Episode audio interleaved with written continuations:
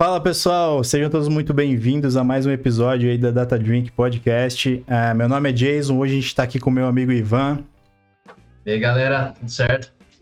E hoje a gente vai aí abordar um tema bem bacana aí que tá tem uma tendência legal aí no mercado e vai ser bacana aí você entender um pouco mais e principalmente pegar algumas dicas aí hoje, tá? Mas para vocês ainda, pessoal, que não conhece a Data Drink aí, dá uma colada lá no nosso perfil do Instagram, Data Drink Podcast a gente também tem um canal no YouTube. A gente não está personalizando ainda o, a URL porque a gente não tem inscritos. Mas se você for lá e se inscrever, vai dar uma ajuda e vai dar um upgrade pra gente aí também. E, pessoal, também, ah, acho que já apareceu também, uh, tem o nosso site. Uh, o site está sendo estruturado, gente, para deixar um conteúdo um pouco mais limpo. A gente sabe que os conteúdos do YouTube, principalmente, eles são bem poluídos. E lá você consegue tanto assistir os, os episódios quanto assistir os episódios no YouTube, quanto assistir os podcasts em áudio mesmo. E aí você vai ter um pouco das imagens de destaques também e conteúdos aí de making off, tá? Então fica a dica. É, antes de mais nada, eu acho que vale a pena a gente começar, porque essa cerveja já tá esquentando, Ivan. Como é que tá a sua aí? Ixi, a minha já tá suando aqui. Poxa, cara. Vamos abrir esse negócio aqui. Hoje, pessoal, a gente vai estar. Tá... Eu, pelo menos, vou estar tá experimentando essa daqui, ó. É uma Eisenbahn American IPA. Cara, é bem boa, eu já tinha provado ela, então fica a dica para vocês que gostam de cerveja. Hoje vai ser um pouco diferente, né? Então, eu vou até colocar aqui, ó. Não sei se vai pegar.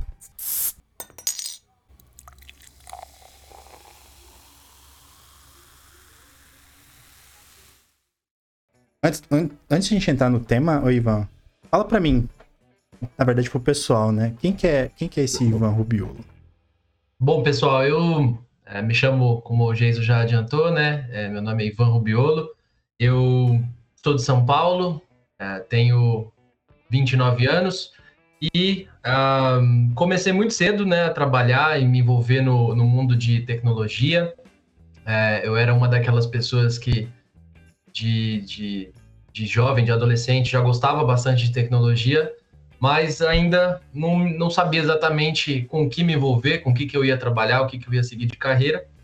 Acabei optando por me envolver em TI é, e fui, fui batendo cabeça, mas fui me encontrando ao longo do caminho, passei por várias experiências diferentes, é, comecei a trabalhar é, com muito novo, com 17 anos ainda, no ensino médio, comecei a trabalhar com teste de software, com é, qualidade de software, e aí, em determinado momento, transitei, um, tive uma mudança aí num caminho de carreira, onde eu optei é, dar um passo atrás, né, e, e recomeçar um pouquinho a, de, um, de uma outra uma outra pegada. É, e aí eu tive uma experiência muito rica, onde eu pude estagiar na IBM, numa área de inovação interna, e ali as coisas começaram a tomar o caminho para onde me para onde me trouxeram até hoje, né? Que é trabalho na, na Nielsen IQ, é, onde eu comecei a ter muito contato com dados, com inovação, e foi aí nesse campo que eu me encontrei e gostei muito de atuar. É, e venho seguindo esse, esse caminho de carreira, né? Muito, muito envolvido com dados é, de forma geral, assim. Então, é, acho que tem uma experiência bacana para compartilhar com quem tiver é, seguindo um caminho parecido ou quem tiver interesse em saber mais desses dois campos também. E aí, Ivan, você falou do Ivan, uh, o profissional, né? Mas aí eu quero também, para o pessoal ficar um pouquinho mais íntimo, como que é, como que, que você gosta de fazer nas horas vagas? Não é uma entrevista de emprego, mas. Claro. Não, putz, cara, é, eu sou um cara bem, bem diverso, assim, gosto, gosto de. Sou um cara que gosta muito de coisas extremas, né? De lados extremos de uma forma muito igual, né? Ao mesmo tempo que eu sou caseiro, gosto de ficar em casa vendo um filme, é, também gosto de ir jogando um videogame, também curto muito sair, gosto de é, viajar, de ir para festa, de sair com os amigos. É, curto muito esporte, adoro futebol, sou fanático por futebol. Vai Corinthians. Corinthians e... mesmo? Ai, meu Deus. Corinthians, Corinthians, lógico. Boa. É bacana a gente conhecer, cara, principalmente assim, as pessoas que a gente traz aqui, porque tira aquele negócio, cara, tipo, não, a pessoa é só um profissional, é só isso que ela pensa e, e, independente, né? A pessoa normalmente é, que a gente vai trazer aqui, ela é um pouco de referência, então a gente sabe, a gente conhece o trabalho da pessoa. Mas a gente tem que trazer também essa parte do, tipo, o que o cara faz, né? Ou a gente Lógico. passa a imagem do tipo, não, o cara é o bitolado e não rola, né? Então é bacana a gente ah. ter, ter esse, esse, tipo de visão também. Cara, entrando aqui no tema, então, uh, vamos lá. Você falou um pouco das suas experiências, e, e Ivan, é, o que que, o que que nessas experiências você tira de, de, de mais valioso hoje em dia? De, que eu falo de experiências, por exemplo, ah, é, a gente tem habilidades que a gente desenvolve de acordo com, com o tempo na carreira profissional, mas você tem algum, alguma habilidade que você fala, pô, não, isso aqui foi destaque, isso aqui eu consigo, sei lá, levar pra vida. Uhum. Cara, é, eu acho que sempre, né, de, desde o começo, desde a sua primeira experiência profissional, é, você, se você não sabe ainda, você acho que todo mundo deve é tentar identificar qual que é a sua seu principal diferencial, né, como indivíduo, como profissional. É, eu acho que todo mundo tem alguma coisa no que se apoiar, em alguma, alguma fortaleza, né? E isso, sem dúvida, tem que ser um pontapé inicial para você poder mostrar quem é você, como que você trabalha, como, como, é, seu, como que você pode ajudar mas sem dúvida nenhuma, é, esse é só o, o, começo, né? Então, uhum. é, sempre ficar muito atento é, a você mesmo, a como você se comporta e principalmente aos demais, né? Quem está ao seu redor. E, cara, eu sempre gostei muito de observar, sempre fui muito observador e tento extrair o máximo é, das coisas boas que eu vejo nas pessoas que eu admiro, nos profissionais que eu admiro. Uhum. Então, aos poucos você vai, vai absorvendo, vai adquirindo e o muito importante colocar em prática também, né? Tudo isso que você claro. vai vai é, vai tendo contato ao longo da sua carreira, isso vale para a vida também. Eu, eu é, falo, mas... por que, que eu fiz essa pergunta, cara? Porque é, honestamente são poucas pessoas que quando eu, eu olho assim no âmbito profissional mesmo, e em, na minha opinião é claro, eu falo, mano, aquela pessoa é muito boa em comunicação, sabe? Em comunicação, quando eu digo, é, é tanto no ato de se comunicar porque se comunicar é literalmente se fazer entender por outras pessoas. Acho que tem um lado natural, sim. Tem algumas pessoas que têm isso mais aflorado do que outras, mas é algo que, que com certeza dá, você consegue trabalhar, né? E sem dúvida, falando em início de carreira, é muito normal é, timidez, né? Um pouco de um pouco de pé atrás, saber como falar com certas pessoas ou com é, líderes, é, enfim, né? Então eu acho que acho que as coisas são menos complicadas do que as pessoas geralmente imaginam, acham, né? Do que elas, uhum. do que elas acreditam que são em termos de comunicação e tal. É, e eu acho que assim é, é, um receio que, na verdade, deve ser quebrado assim essa, essa barreira, porque a maior parte das pessoas são pessoas receptivas, pessoas bacanas que vão dar chance para você falar, para você ter seu espaço. Então, e, e, se por acaso você se deparar com uma pessoa que não é assim, pode ter certeza que é, não é você que está errado, sabe? Então, é, dê a chance, dê a chance para si mesmo, para se comunicar, para é, exercitar isso. E tem uma série aí de, acho que de pessoas, né? Hoje, hoje em dia tem muito conteúdo na internet, YouTube, que dão mostram técnicas para pessoas que às vezes são mais nervosas, que têm um pouco uma, uma, uma timidez mais intensa mesmo, uhum. de como ir quebrando essas barreiras passo a passo, né? Então, acho que hoje, hoje em dia existem mecanismos e, e, o, e o mais, mais importante mesmo é prática, não tem jeito. Prática, né? E, cara, é, é assim, por que, que eu entrei na parte da comunicação? Pessoal, hoje a gente vai falar, na verdade, sobre design thinking, certo? E, e, e tem um, uma correlação muito grande ali, não tem, cara? Tem, tem bastante sim, cara. É, quando a gente, quando a gente fala de, de design thinking, né, a gente, principalmente quem, é, a pessoa que vai organizar, né, essa, esse trabalho, a gente vai chegar lá daqui a pouco com, com mais detalhes, mas é um, é um, é um campo que sim exige é, comunicação de todos, na verdade, de todo mundo que for, que for é, se envolver com, com, com esse trabalho é, mas principalmente de quem estiver organizando, né? Então, realmente, ela é, é uma oportunidade muito interessante para quem quer entrar no mundo de inovação e para quem já tem facilidade em comunicação ou que quer justamente exercitar esse ponto. Entendi. E, e, e por definição, o que, que é design thinking? Cara, o design thinking, ele é um. É, eu gosto de falar que ele é um, é um, é um processo criativo de uma maneira mais bem estruturada para pessoas, justamente para pessoas ou para empresas que já que não tem uh, que não tem aquela capacidade, não digo capacidade, é, mas que se, se sentem pouco criativos ou que estão em um estágio de tão é, estão tão dentro de um determinado tema, de um determinado é, processo do dia a dia, que fica, começa a ficar difícil dela olhar fora da caixa, dela olhar para o que tem do lado, o que, que tem no mercado, e elas se sentem muito, por muitas vezes estagnadas ali, né? Uhum. É, em, em, inovação. Então, ele é um processo é, de, de alguma forma que ele padroniza uma maneira de você ser mais criativo para uma empresa, para um negócio, para uma ideia, e eu acho isso super poderoso. Assim. Uhum. Acho que uhum. essa, essa ideia é muito poderosa. Tá, sim. É, é, é que assim, cara, muita gente hoje em dia talvez desconheça disso, né? Mas, cara, é uma ferramenta muito importante, né? E isso, cara, você consegue usar no dia a dia, você consegue usar é, dentro da sua equipe. Na verdade, você usa, quando você usa é, de uma forma, eu diria, ideal, cara, traz resultados incríveis, correto? Sim, sim, sim. É, porque eu acho que o principal diferencial é, quando a gente fala do design thinking é, é, que ele é totalmente centrado no ser humano, ele é totalmente focado no ser humano, no indivíduo. Eu acho que tá aí um diferencial que tem cada vez ganhado mais espaço, em, em, não só em tecnologia, mas eu acho que em todos os campos, né? Quando a gente fala de construir algo de valor, é, pensar de forma massiva não acaba não tendo muito mais valor.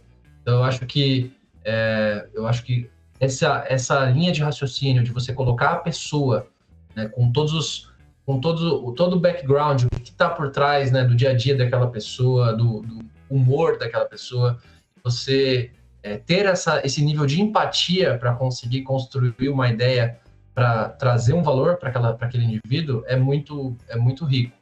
Então isso é um dos principais, é, acho que é uma das principais características do design thinking. Sim. Cara, e só é que assim, a, a eu não entendo muito sobre design thinking, eu confesso. Uh, como você já tem uma experiência muito bacana com esse tema, uh, e até para pessoas, por exemplo, que estão vendo esse vídeo e, e, não tem muita ideia de como eu posso usar, ou literalmente como que é isso na prática, uh, só dando assim até um, uma coisa um pouco mais macro, como que eu posso usar design thinking no dia a dia?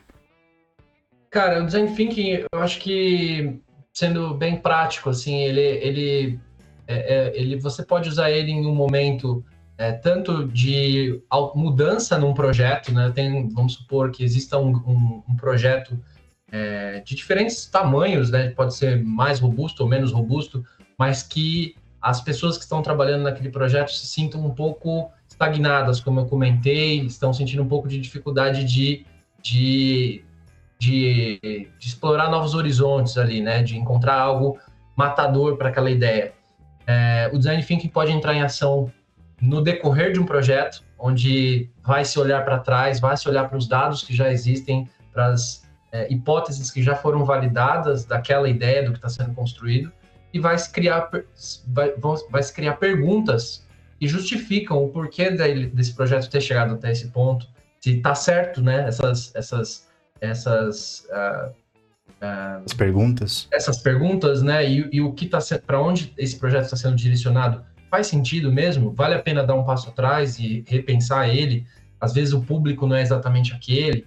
É, isso para projetos em andamento e para projetos novos que estão nascendo, igualmente, muito relevante. É, até é uma prática recomendada para se ganhar tempo, né? Para você poupar uhum. tempo, poupar esforços e não ficar dando tiros no escuro, né? Então é bem interessante para esses dois cenários é, em equipe, né? Também pode, pode se aplicar em trabalhos mais individuais, mas aí eu acho que ele é, se limita um pouco à, à, prática em si, né? Porque ela é uma prática para ser realizada mais realmente em grupo, em equipes de trabalho, uhum. com outros stakeholders, clientes, enfim.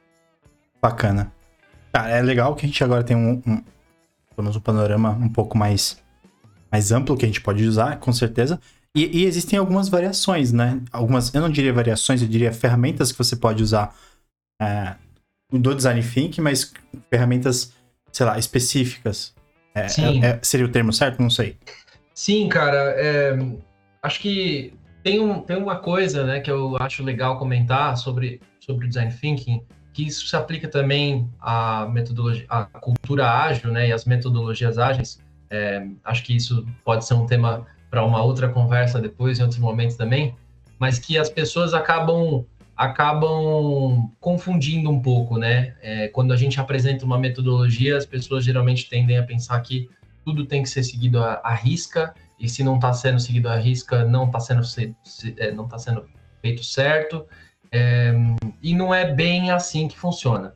É, o design thinking, eu, eu vejo ele né, colocando de uma forma é, dadas as devidas, propor as devidas proporções aqui, né, é, de uma forma, é, eu coloco ele como se fosse mais ou menos uma forma geral de enxergar a, a, a resolução de problemas ou o encontro, né, a melhor forma de encontrar uma ideia é, de valor, né. Isso comparado à cultura ágil é muito parecido, porque dessas duas culturas, dessas duas formas de de se pensar trabalho e de, e de se fazer as coisas no dia a dia de uma equipe, é, se cascateia, né? É, saem aí algumas ramificações de é, metodologias mais específicas ou que atendem mais um determina, uma determinada finalidade ou outra, ou um público específico. E no Design Thinking acontece isso. É, o Design Thinking acaba sendo um conceito muito amplo, que é aplicado, dá para se aplicar ele, mas que também dá para se tirar variações e aplicações, como eu disse, mais específicas.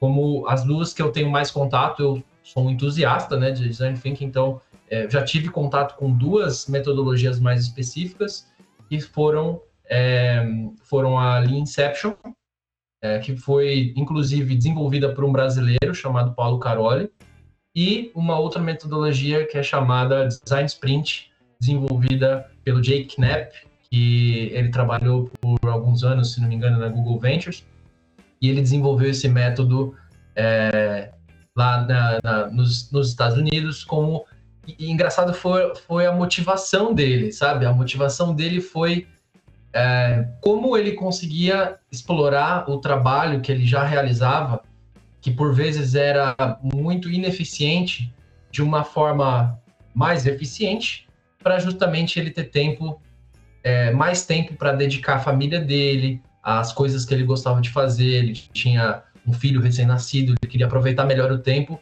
E ele falou: como que eu posso organizar melhor o meu dia a dia, o dia a dia da minha equipe, traçar melhores estratégias de trabalho para eu reduzir a carga de esforço que eu coloco para achar uma resolução de um problema. E aí, uhum. a partir dessa motivação, surgiu a ideia dele. Eu achei bem bacana essa história.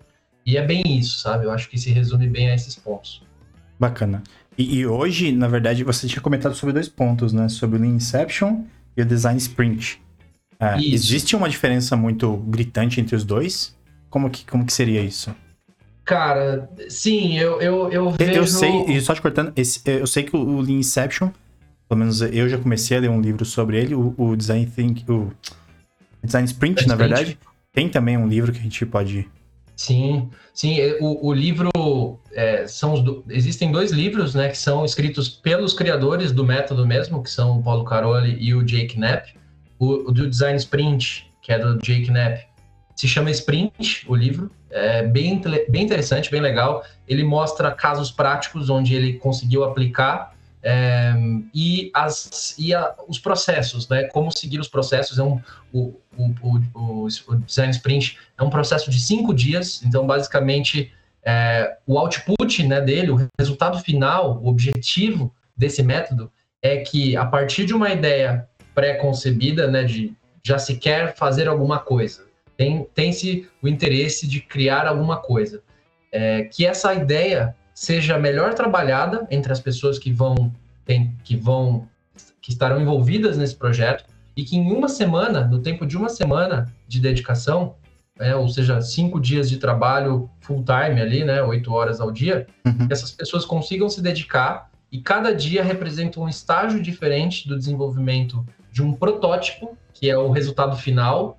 do design sprint, para que no protótipo seja validada a ideia, o valor da ideia, e que se possa comprovar com o protótipo, ou seja, com pouco investimento, com pouco tempo de dedicação, né, uma semana, mas comparado a um projeto de seis meses, um ano, uhum. não é nada, é, que se possa tirar algumas conclusões e provar algumas é, suposições. Então, o objetivo do, do, do, do Design Sprint ele é, bem, é, ele é bem claro. Ele é gerar, a partir de uma ideia, gerar um protótipo e validar o valor desse protótipo para o usuário final. Basicamente Bacana. é isso.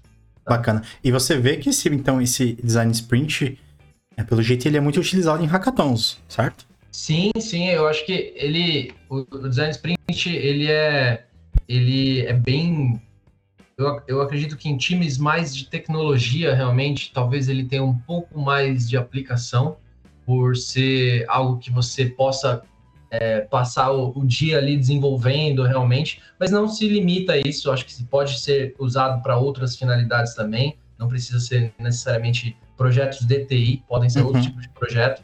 É, e a ideia é que você consiga prototipar com os materiais e, e os recursos mais simples possíveis, que fique é, fiel à ideia inicial, à ideia que está tentando ser construída, mas que seja o mais simples possível. A, a ideia é... é entregar um MVP, né, cara? Um mínimo produto viável. É, é isso, né? E, e, e, eu acho muito bacana essa parte do design sprint, porque é, normalmente a, as empresas elas investem, pelo menos empresas eu diria mais tradicionais, investem muito tempo em você criar aquele projeto cascata, né? Pra saber Sim. se lá no meio do projeto talvez isso aí vai valer a pena, ou, ou pior Exato. ainda, lá no final você consegue entregar um produto que muitas vezes não é o que você quer. O Exato. cliente precisa, exato. Então, com esse tipo de metodologia é bacana que, por mais simples que seja o entregável, o protótipo ali, você tem uma coisa que é útil e que você já sabe para que caminho vai, vai, vai seguir, né? Exatamente, exatamente. É, é uma. Você gasta mais tempo no começo, né? É, é, intenso no começo, mas a ideia é que você economize tempo lá na frente. Né? Uhum. Então, se você tiver é, uma, uma, empresa que tem essa sacada, que enxerga o, valor nisso e consegue, de fato, é, disponibilizar tempo dos seus funcionários, das pessoas que vão estar dispostas a fazer esse trabalho é, e realizá-lo dessa forma, com essa organização, acho que tem, só tem é, benefícios a, a, a colher ali, né? Ah, bacana. Sim. E, e... e desculpa, eu, eu, ia só comentar, eu ia comentar sobre o Leanception, não sei se você quer que eu... É exatamente isso que eu ia perguntar. É. Então, vamos lá. É, não, me antecipei aí, tô, tô com pressa. Não, só é, vai. Então, o Leanception, cara, como que ele se diferencia do, do Design Sprint? Ele enquanto no design sprint a gente tem como output um protótipo, né, que realmente dá para testar e pegar algumas percepções do usuário, o Lean Inception, ele não não exatamente funciona da mesma forma. O objetivo do Lean Inception é que ao final de uma semana de trabalho, né, também é, é baseado em uma semana de trabalho, assim como o design sprint, mas que ao final dessa uma semana se tenha uma, um documento, um documento é, onde todas as pessoas envolvidas durante essa semana, né, então todos que vão trabalhar no projeto, stakeholders, clientes, é, sponsors, né, é, todas as pessoas envolvidas que acompanharam o andamento das discussões da semana, que são uma série de práticas também para se chegar desde uma ideia pré-concebida até uma documentação final, onde todos estarão de acordo. E aí essa documentação é validada geralmente pelos pelo cliente ou pelos principais stakeholders, para que a partir daí, a partir dessa documentação, que é o output final, é o resultado final da Inception, possa se iniciar o trabalho de fato. E aí, uhum. qual, qual método vai ser escolhido para botar esse plano em ação? Aí fica mais livre né, para as equipes escolherem de que forma vão trabalhar, mas ele muda, ele tem esse outro aspecto. Ele cria um documento onde toda a equipe que vai trabalhar no projeto vai se basear nele para construir o MVP. Bacana. Ah, é bacana porque a gente já tem um, um, conceito, eu não fazia ideia antes de você falar, eu já tinha visto essa, eu diria, é metodologia que a gente pode falar? Não. Sim, sim, são a metodologia. metodologia. Essa design, design sprint eu já tinha é, presenciado ela, assim, em, por exemplo, um hackathon, mas eu não sabia que era a metodologia, por exemplo, design sprint. E é bacana que você vê que tem outras vertentes que você pode usar. E não é uma coisa, uma coisa engessada, né, cara? Uhum. Coisa que você pode aí, principalmente, é, analisar, dependendo do projeto, o que, que seria mais viável usar. É, e, e, o que eu comentei, eu, acabei fugindo um pouco, pegando uma tangente, mas o que eu estava comentando lá atrás, antes de explicar do Design Sprint e do Inception, é que eu estava até fazendo um paralelo com Agile, né? Falando que é, que as pessoas tendem a querer seguir exatamente o que manda o manual, né? O que está na cartilha. É mais fácil, e, né? É porque é mais fácil. Só que a, a sacada, cara, é que na verdade os dois, tá? Eu acho que tanto pro, vale para o Agile, para quem já conhece mais de Agile vai entender isso também. Mas o Design Thinking e as, as diferentes metodologias que circulam o Design Thinking, né? Elas são, na verdade, caixas de ferramenta com ferramentas distintas, que vai da sua criatividade, vai muito da sua percepção de do que, que precisa ser usado em cada momento. Então, você tem sim um script a ser seguido, que você pode seguir à risca se você optar por fazer assim, é, mas que você tem total liberdade para entender qual mecânica usar em qual momento, com qual público, com uhum. qual audiência. Então, essa é a sacada. Ele é uma caixa de ferramentas que te permite é, selecionar o melhor, a, a, a, a melhor mecânica ali no momento para chegar no resultado, para chegar, para passar por um dos estágios desse, desse processo criativo. Exato, e é bacana isso que você comentou, porque é, no, no, no, episódio anterior que a gente estava com o Renan aqui falando, a gente entrou nesse mesmo ponto, né? E muitas vezes o pessoal, por ser mais fácil, por é uma coisa que, por exemplo, eles já têm em mente funciona, é, eles tendem a utilizar isso ali sempre. Ah, não serve para todos os casos, mas a gente cai no, no ponto que a gente comentou no, no outro episódio.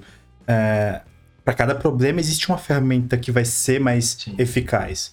Então a gente saber aí balizar qual, qual ferramenta. Por isso que é interessante você conhecer várias. várias tem uma gama de, de ferramentas aí que você pode dispor, né?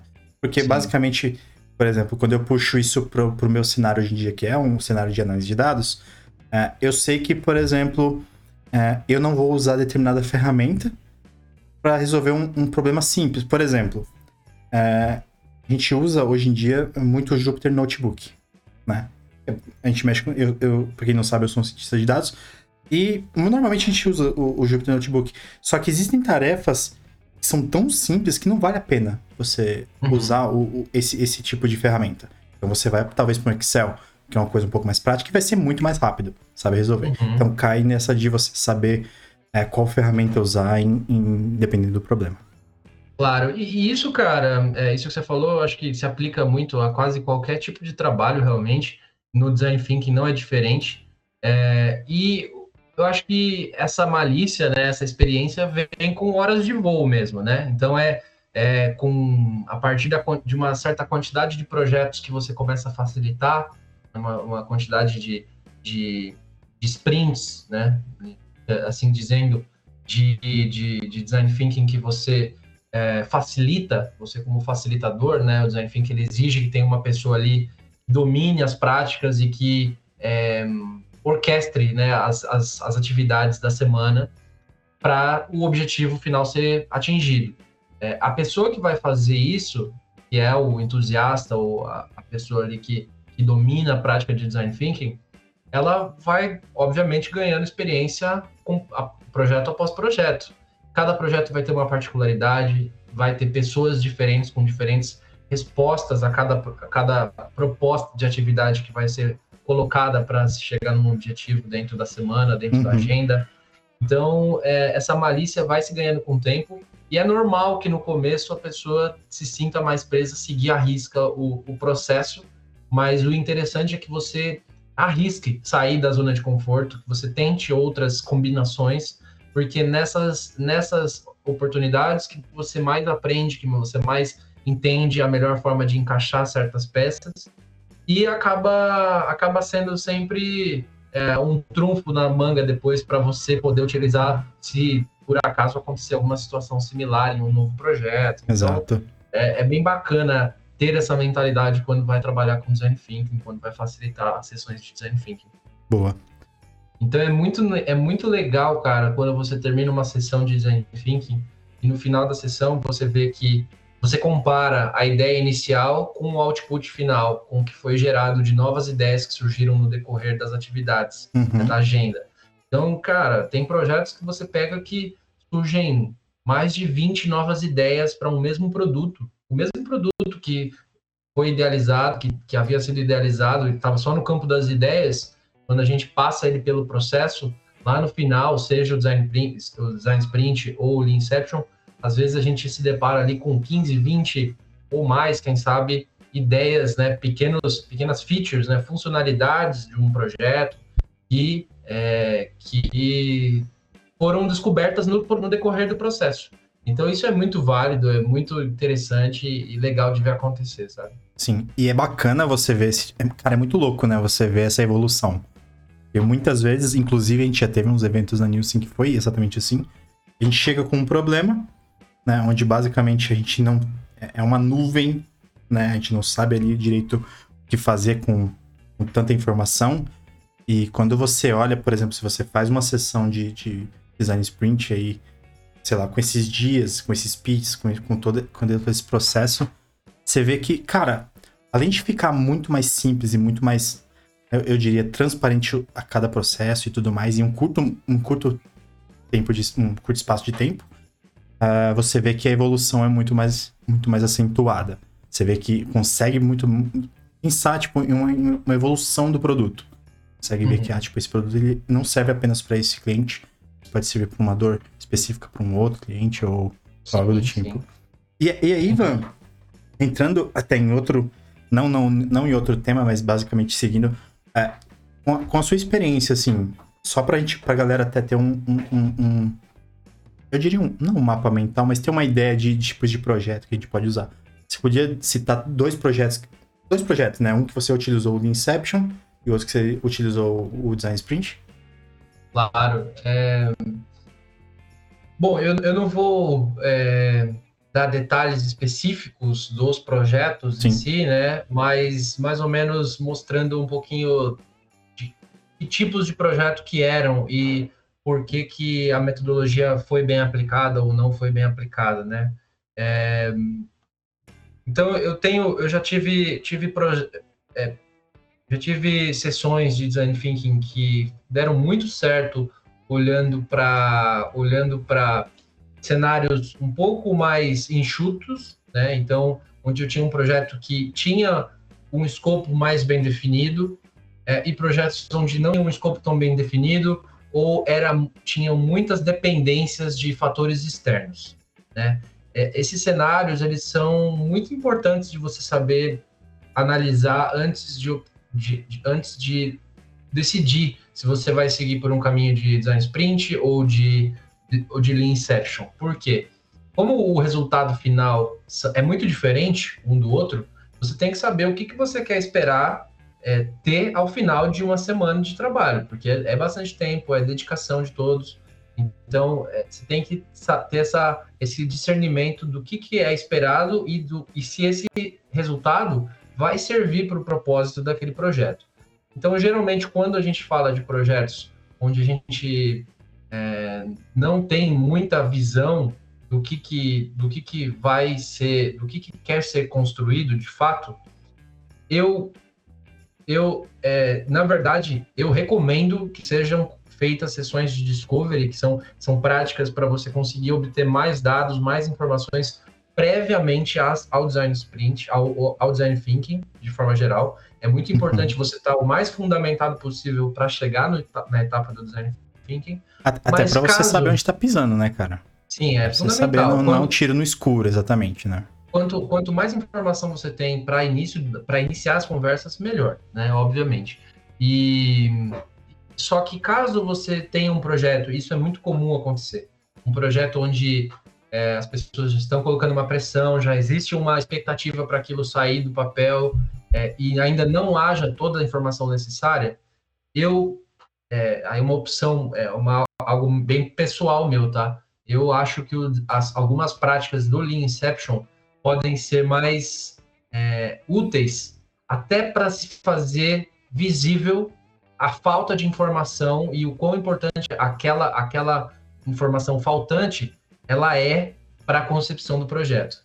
E escancarar problemas. Ela serve muito para isso também. Acaba uhum. sendo muito importante para isso. Para você achar buracos e você falar, eu não consigo ir adiante aqui porque eu não tenho informação suficiente para é, tomar essa decisão ou para definir se isso daqui é um bom caminho ou não. Então, eu gosto muito do Lean Inception para projetos dessa natureza, onde não há total clareza do que quer ser construído.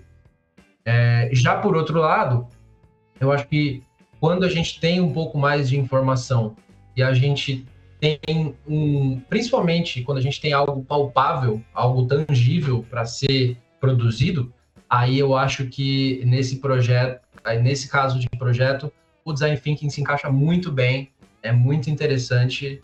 É, eu acho que os principais casos de uso dele são com projetos, é, seja com software ou seja com ou seja com um produto mesmo, né, um, um produto físico que pode ser validado.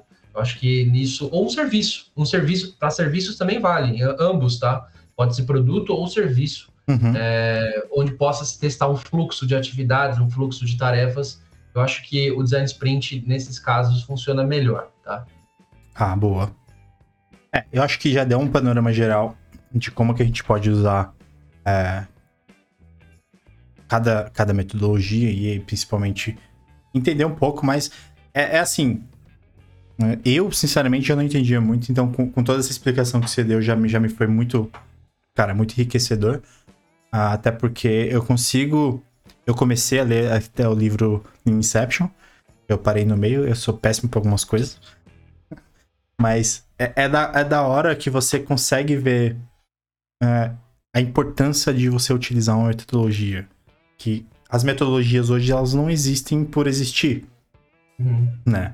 Muita empresa ou muito é, PRM de projeto, eles costumam, e eu diria, é, um, metodologias mais arcaicas, é claro que depende muito do projeto, como a gente disse antes, né?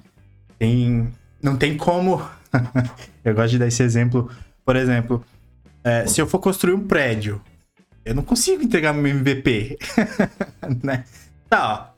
A gente pode ver, sei lá, como é que é. Tem aquele, aqueles. Impressora aqueles... 3D tá aí pra isso. Ah, então, mas eu, eu não vejo do tipo, ah, a gente vai construir primeiro é, um andar, aí você vê. Se você gostar, a gente constrói o outro.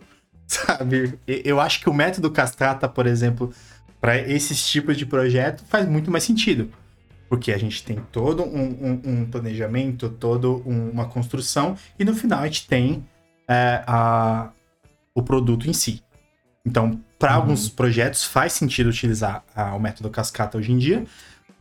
O que você acha? Vamos lá. Cara, é, eu acho que tem, tem sim projetos mais complexos do que outros, onde alguns facilitam a aplicação, outros não tanto. Mas ao mesmo tempo, eu já vi casos bem complexos onde foram aplicadas, onde foi aplicado o conceito de construção de MVP, e aí eu estou passando por cima de se foi utilizado o design thinking ou, ou não, mas que o conceito MVP foi aplicado e que deu certo. É, houve um, tem uma, uma história, eu não, eu não tenho, eu não lembro, eu não vou lembrar todos os detalhes agora, mas se não me engano foi uma construção é, recente até de algum de um gasoduto é, e aí uma empresa alemã é, na, na, Europa e aí uma empresa alemã que fez a construção ela se baseou no conceito de MVP para construir todas as tubulações toda a, a mecânica ali para poder validar se no terreno que ia ser construído no, na, na, nas condições em que precisava ser construído funcionaria ou não e, e e valeu muito a pena para eles. Eles conseguiram provar a ideia, viram que um caminho que estava sendo pensado não daria certo, mudaram de rota e conseguiram acertar no projeto é, num, num, segundo MVP. E, e isso é e, é bacana. Isso é bacana, é porque para mim, literalmente, agora foi um breakdown. Né? Você é. tá. Eu, sinceramente, acho que o, o, a, o ramo de, de construção civil, para mim, até esse momento eu falava assim, não, não tem como ser outro jeito além do, do método tradicional, cascata, né? E de novo, e, pessoal, só para deixar até claro, a gente não tá, pelo menos eu não tô, a, gente, a intenção desse podcast não é discriminar qualquer tipo de metodologia, mas em si enfatizar que dependendo do problema que você tem, você tem um método específico. Tem problemas que o método cascata vai se encaixar muito melhor. É, tem problemas que, o, por exemplo, o Inception, o Design Sprint vai se encaixar muito melhor e não faz sentido utilizar outras metodologias. Então, uhum. é, é isso que eu achava, e eu achava realmente que, que na construção civil não dava, mas Cara, vamos saber é, desses, desses, desses cases. É, eu, acho que, eu acho que vai muito da criatividade, é o que eu tinha falado lá, de você saber identificar como que você utiliza outros materiais, como que você utiliza recursos é, limitados e reduzidos para você poder simular algo mais complexo, algo maior. Uhum. Então, isso é o MVP, né? O MVP, né? é, esse é o conceito, esse, esse, é o espírito da coisa do MVP, que está por trás do Design Thinking, está por trás do Agile, e que é tão importante, cara. Eu acho que é uma mentalidade muito vencedora, assim, né?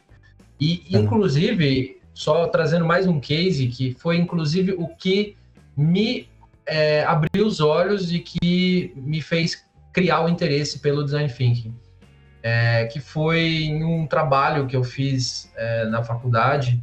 É, inclusive, foi, eu tive contato com isso é, muito antes de ouvir falar no mercado de trabalho. Né? Eu, eu tive uma experiência na, na, de um trabalho na faculdade em 2000 e isso foi em 2015, se não me engano, onde eu eu, eu tive um, uma leitura sobre uma empresa que chama Ideal, uma empresa americana, e ela é fortíssima é, na consultoria para solução de ideias, solução de, ou construção de projetos é, super eficientes, né? Então, ela é uma, basicamente uma empresa que aplica o design thinking, o MVP, de forma super consistente, é o, é o core da empresa, é, e ela foi criada por um, um grupo de colegas de trabalho, colegas de, de faculdade, de disciplinas diferentes. Então, tinha um designer, um engenheiro, é, um, um, advogado, não, não, sei todas as profissões ali, todos uhum. os cursos que eles, que, em que eles atuavam,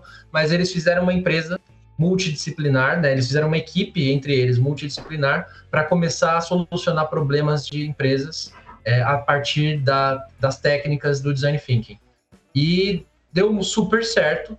É, e um dos projetos vencedores que impulsionou a empresa foi um, um caso onde eles aplicaram design thinking é, numa, numa, na, numa, numa empresa de transporte, numa linha férrea lá nos Estados Unidos, e eles, eles conseguiram encontrar várias brechas, várias oportunidades de melhoria no processo e tanto dos funcionários, tanto para os funcionários da, da, da companhia de, de, transporte ali, né, da empresa de transporte de trem, quanto da, dos, dos clientes, dos passageiros. Então, eles encontraram todas as brechas a partir de métodos de pesquisa voltados ao usuário, né? É, uhum. sempre com o usuário final, seja ele funcionário ou cliente, sem, sendo o centro do projeto eles encontraram diversas oportunidades de melhoria no processo, no produto, né, que, no serviço de transporte e entregaram um projeto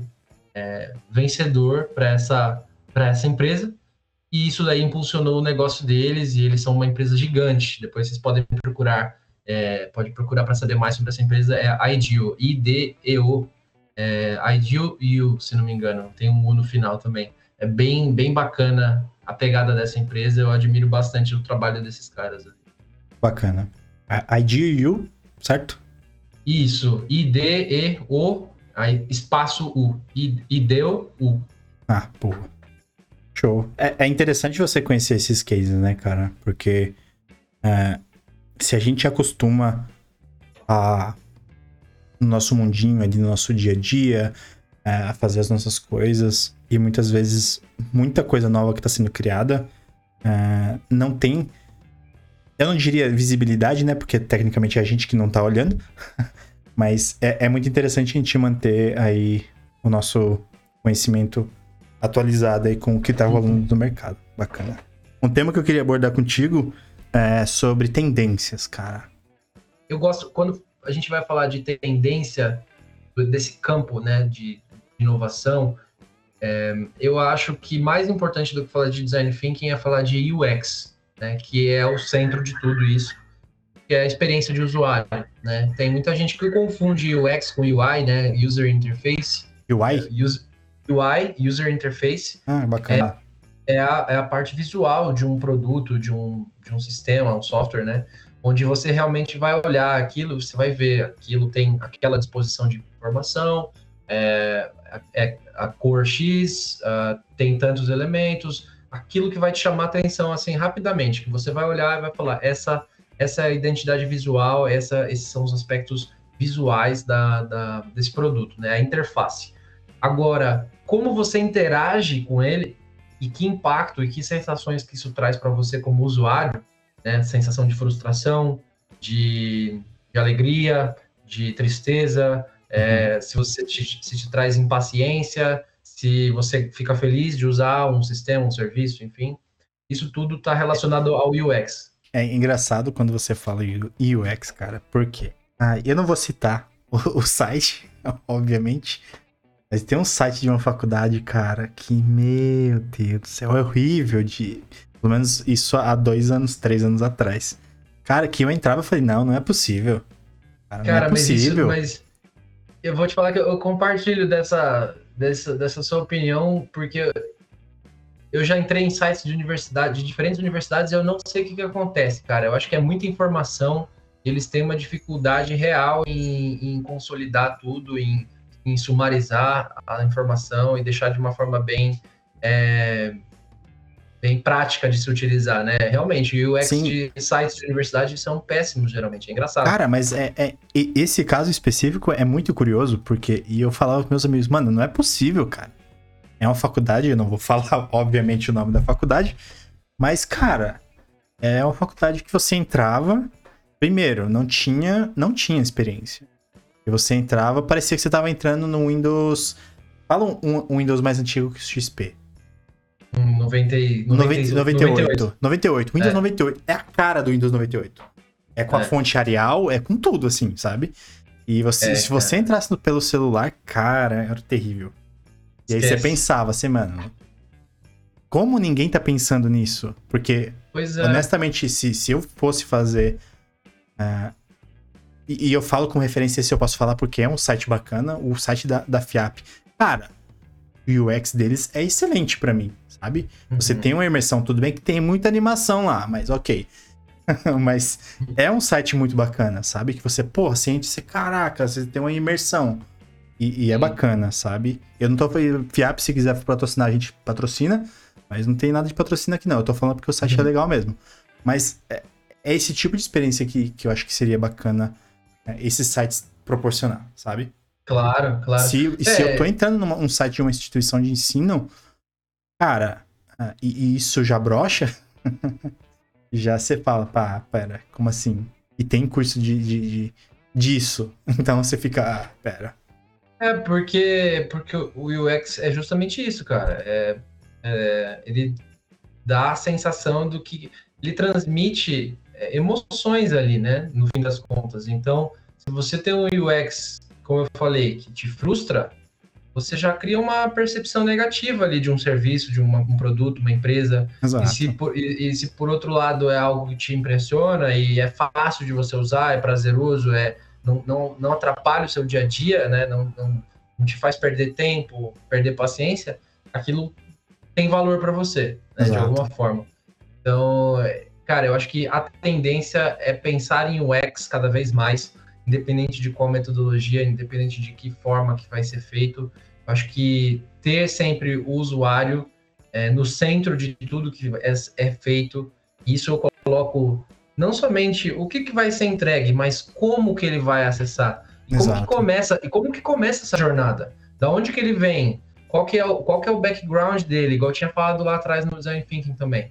Qual que é o background desse usuário? Onde que ele estava antes de chegar no seu serviço, no seu produto?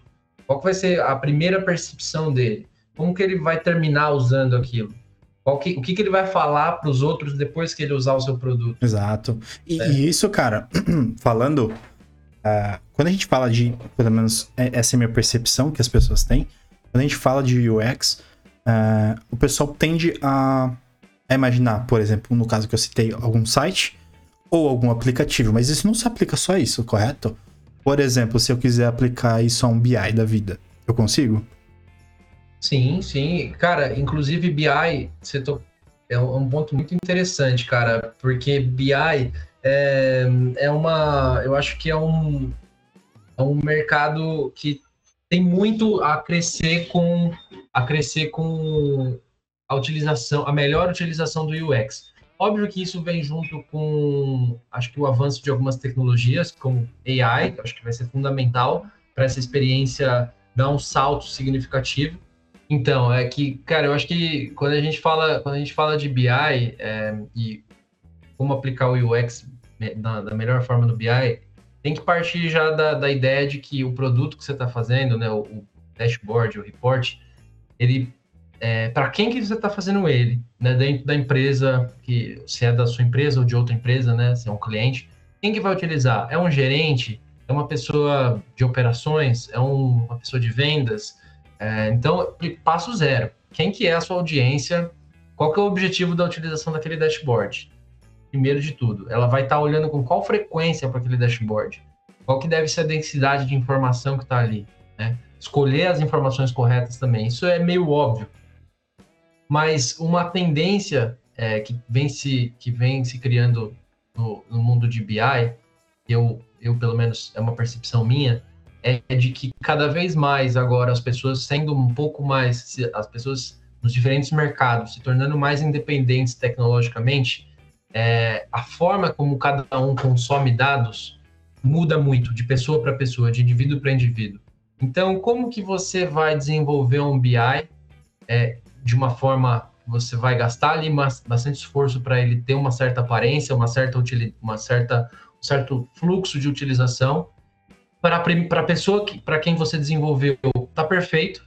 Só que o mercado é muito dinâmico. Da, da noite para o dia, aquela pessoa que utilizava o seu produto sai da empresa ou muda de área e outra pessoa assume aquele cargo, aquela posição. E para essa nova pessoa, nada daquilo tá bom. E aí, o que, que você faz? Você vai gastar horas trabalhando em cima de um modelo que agrade essa pessoa para quando tá, estiver pronto mudar de novo ou voltar à pessoa antiga?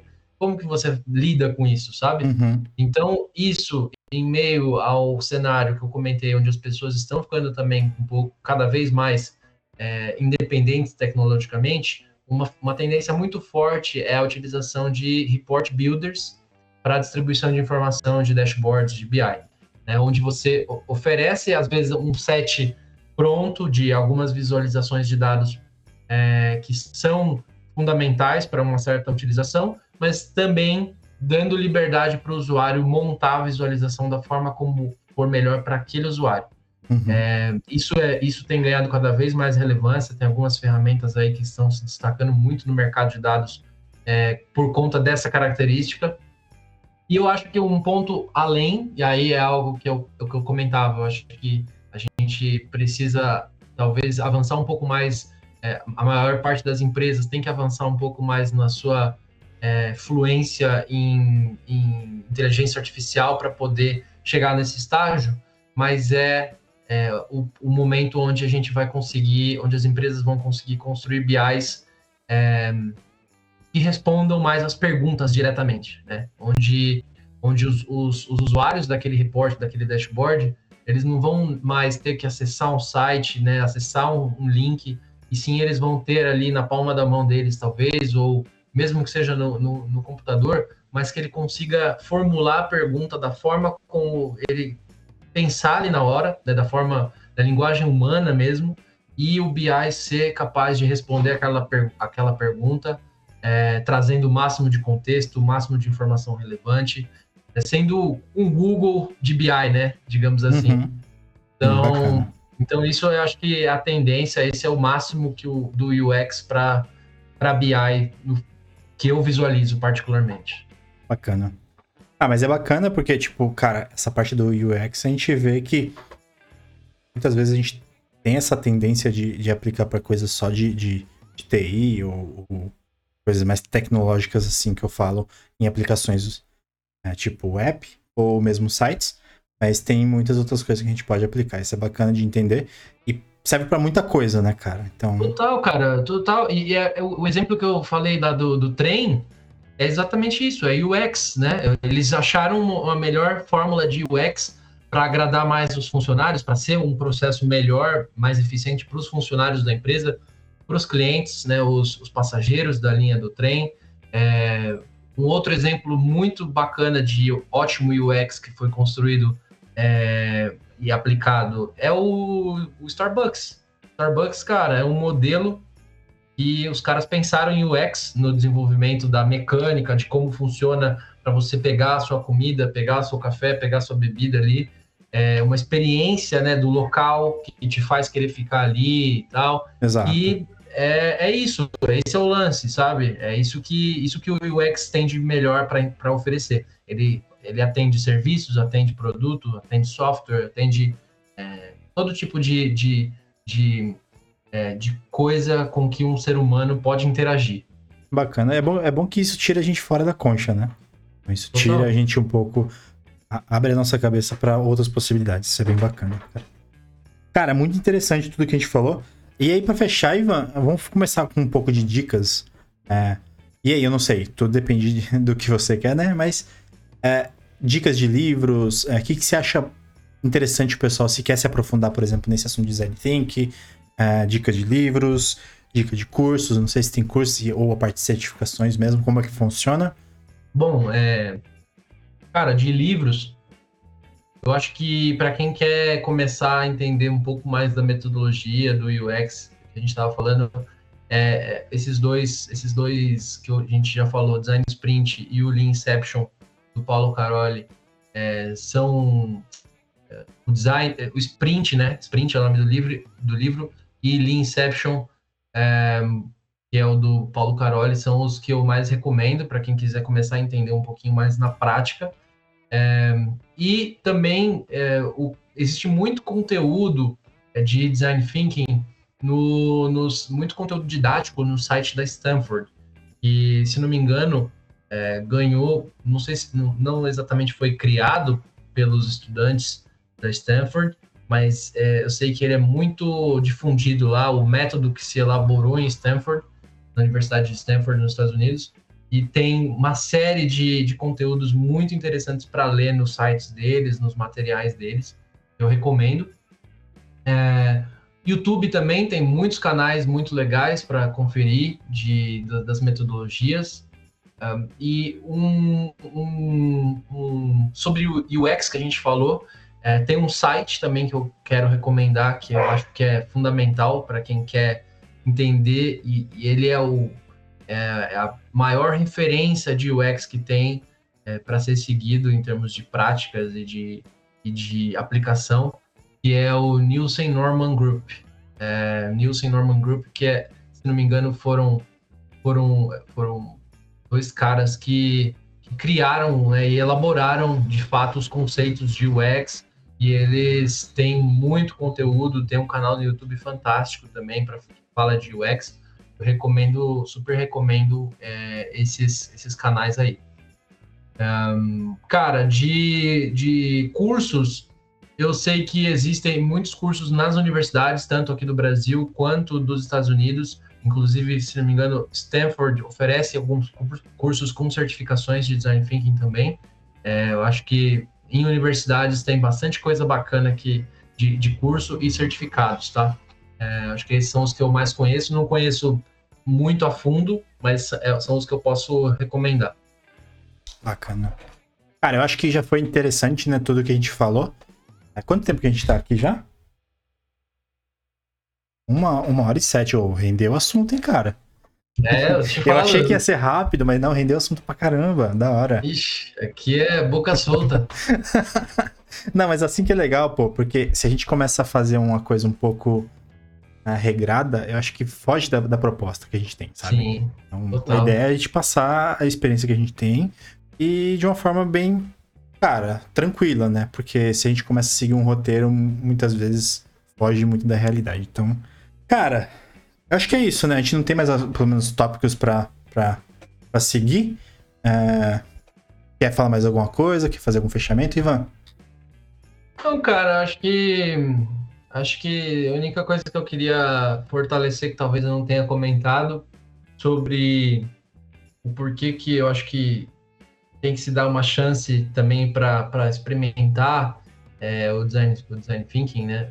É, na, na, no dia a dia das empresas, assim, porque ainda mais agora, cara, na pandemia, é, isso foi um tema que eu nem entrei, né, em como aplicar ele fora da pandemia e na pandemia, né, fora do home office e no home office, mas é, que existem ferramentas muito boas, inclusive eu recomendo Figma para quem vai trabalhar com, com design thinking, com interações online. Figma é uma ferramenta fantástica para fazer as sessões. É, Figma, F-I-G-M-A, tá bom, pessoal?